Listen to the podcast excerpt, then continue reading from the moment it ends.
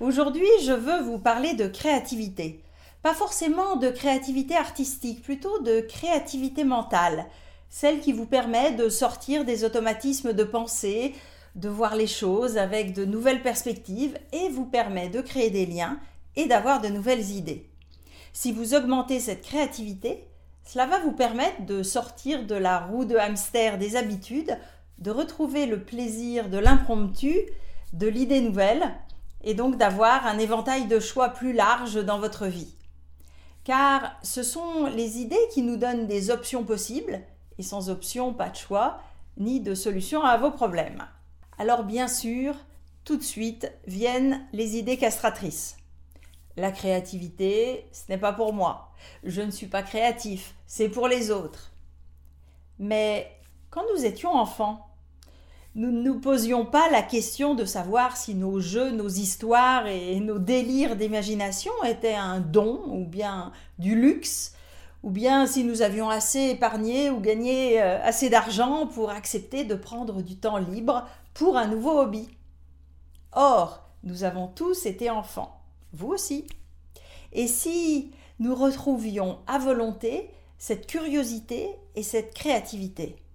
Alors, si aujourd'hui vous avez envie de prendre du recul et de mettre un nouveau zeste de créativité dans votre vie, cette vidéo est pour vous.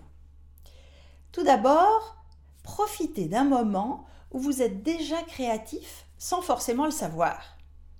Le matin au réveil, notre esprit baigne encore dans les ondes alpha. Les ondes alpha pour le cerveau, ce sont les ondes de la détente, du sommeil paradoxal et donc des rêves celle de l'état d'hypnose aussi, mais j'y reviendrai, et celle de la créativité. Donc, quand nous nous réveillons, nous sommes encore un peu connectés avec notre monde imaginaire où notre esprit rationnel a baissé la garde et sa censure, et nous faisons des liens entre nos idées.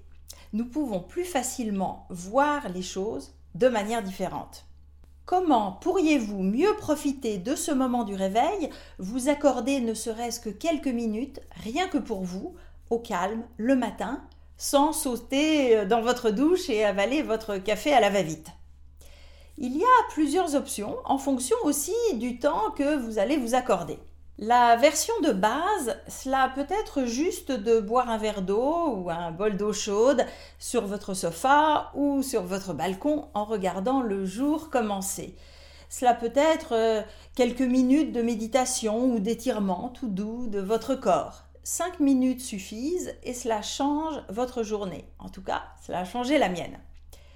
Vous pouvez être un peu plus ambitieux en termes de temps alloué à vous-même le matin et j'ai un outil très intéressant pour vous, mais il faut compter au moins 15-20 minutes. Mais cela les vaut. Il s'agit d'un outil développé par Julia Cameron et appelé les pages du matin. Le principe est très simple. Le matin au réveil, vous prenez un papier et un crayon et vous écrivez trois pages au fil de vos pensées. Pas besoin d'essayer d'être intelligent. D'ailleurs, vous ne relirez pas ces pages avant plusieurs semaines. Et surtout, vous ne les montrerez à personne. C'est juste pour vous. Juste écrire ce qui vous passe par la tête. Vous pouvez vous demander à quoi cela peut servir. L'idée est de profiter de ce moment, le matin, et de cette écriture rapide pour échapper à notre critique intérieure. Vous savez, notre cerveau rationnel qui trouve toujours de bonnes raisons pour nous dire que pas grand-chose n'est possible. Et au contraire, d'utiliser notre imagination et laisser notre esprit vagabonder, mais avec la mise par écrit pour garder une trace de ce bouillonnement. Voici quelques leçons de mon expérience personnelle. D'abord, je suis convaincue Je ne ferai pas la promotion de cet outil. Je fais cela par période de quelques mois, mais je sais que certaines personnes le font en continu depuis des années. Le résultat, des changements logiques qui se font dans ma tête, parfois très simples, sur une routine qui s'était établie et que je remets en cause, ou bien un problème qui me préoccupe et où je vois de nouvelles avenues. Une leçon pour moi est le respect des trois pages. La première page, première page et demie, est facile. En gros, je jette tout ce qui me passe par la tête sur le papier. Et puis, il y a un blanc et l'envie d'arrêter, puisque j'en ai fait déjà un bon bout.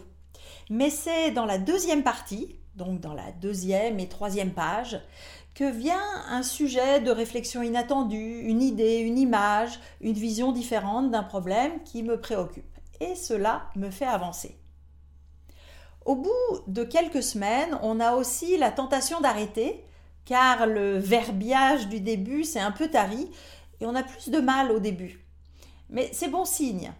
Euh, que nous avons de plus en plus de mal à nous cacher derrière la partie factuelle et rationnelle de notre discours intérieur. Alors, essayez au moins sur quelques semaines les pages du matin et faites-moi votre retour. Ceci n'est qu'un outil de Julia Cameron et son livre Libérer votre créativité est un programme sur huit semaines avec d'autres outils bien intéressants. Alors, êtes-vous motivé et prêt à mieux utiliser votre temps du réveil pour vous et votre créativité? Et si vous souhaitez être plus créatif pour construire la vie que vous souhaitez, le coaching peut vous aider. Contactez-moi. Si cette vidéo vous a intéressé, faites-la suivre à vos collègues ou amis et abonnez-vous maintenant à cette chaîne. À bientôt.